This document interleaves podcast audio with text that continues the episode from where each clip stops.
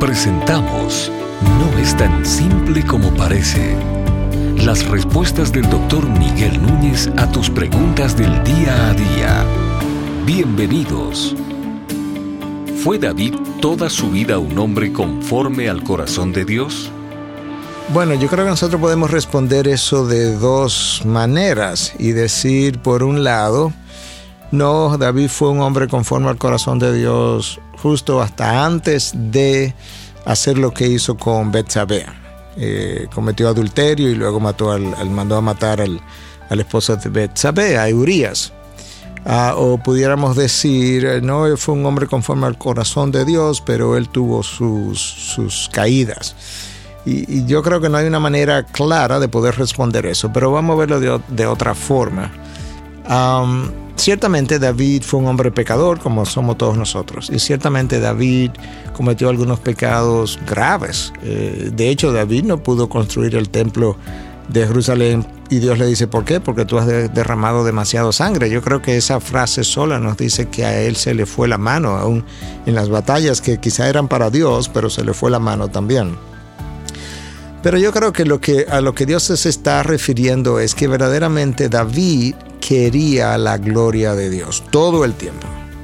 Ah, obviamente cuando pecó, no pecó pensando que estaba glorificando a Dios de esa manera, no, estaba pecando conforme al corazón caído y pecaminoso que tenía, pero tan pronto él es confrontado con su pecado, inmediatamente David apela a las bondades del corazón de Dios. David no trata de justificar su pecado. David no trata de decir, bueno Señor, perdóname, tú sabes que ser rey en Israel en estos tiempos no es tan fácil, hay muchas tentaciones. No, no, no, nada de eso. Escucha cómo David se, se confiesa y pide perdón delante de Dios en el Salmo 51. Ten piedad de mí, oh Dios, conforme a tu misericordia, conforme a lo inmenso de tu compasión. Borra mis transgresiones lávame por completo de mi maldad y límpiame de mi pecado. Ah, porque yo reconozco mis transgresiones y mi pecado está siempre delante de mí, contra ti, contra ti solo he pecado y he hecho lo malo delante de tus ojos, de manera que eres justo cuando hablas y sin reproche cuando juzgas. Los primeros, los primeros cuatro versículos del Salmo 51.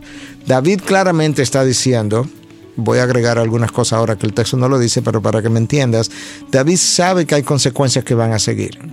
Y deja ver eso cuando dice, tú eres justo cuando tú juzgas y sin reproche cuando, perdón, tú eres justo cuando hablas y sin reproche cuando juzgas. En otras palabras, cuando tú me apliques la disciplina que me va a aplicar, yo sé que esto es justo que, es algo que tú y yo necesitamos saber o entender o recordar todo el tiempo. David no apela a su posición, a las tentaciones, a que estaba cansado, nada de eso. David apela al carácter de Dios. O sea, él conoce el carácter de Dios. Tu misericordia, ten piedad. Yo reconozco ah, mi pecado, mis transgresiones no se apartan de mí, están conmigo día y noche pero tú eres justo y, tú eres sin reproche, de manera que haz lo que tú quieras. Y Dios le aplicó una disciplina que fue severa, ah, porque realmente a partir de ahí, realmente Israel como nación comenzó un descenso en picada, desde el cual no se ha recobrado todavía.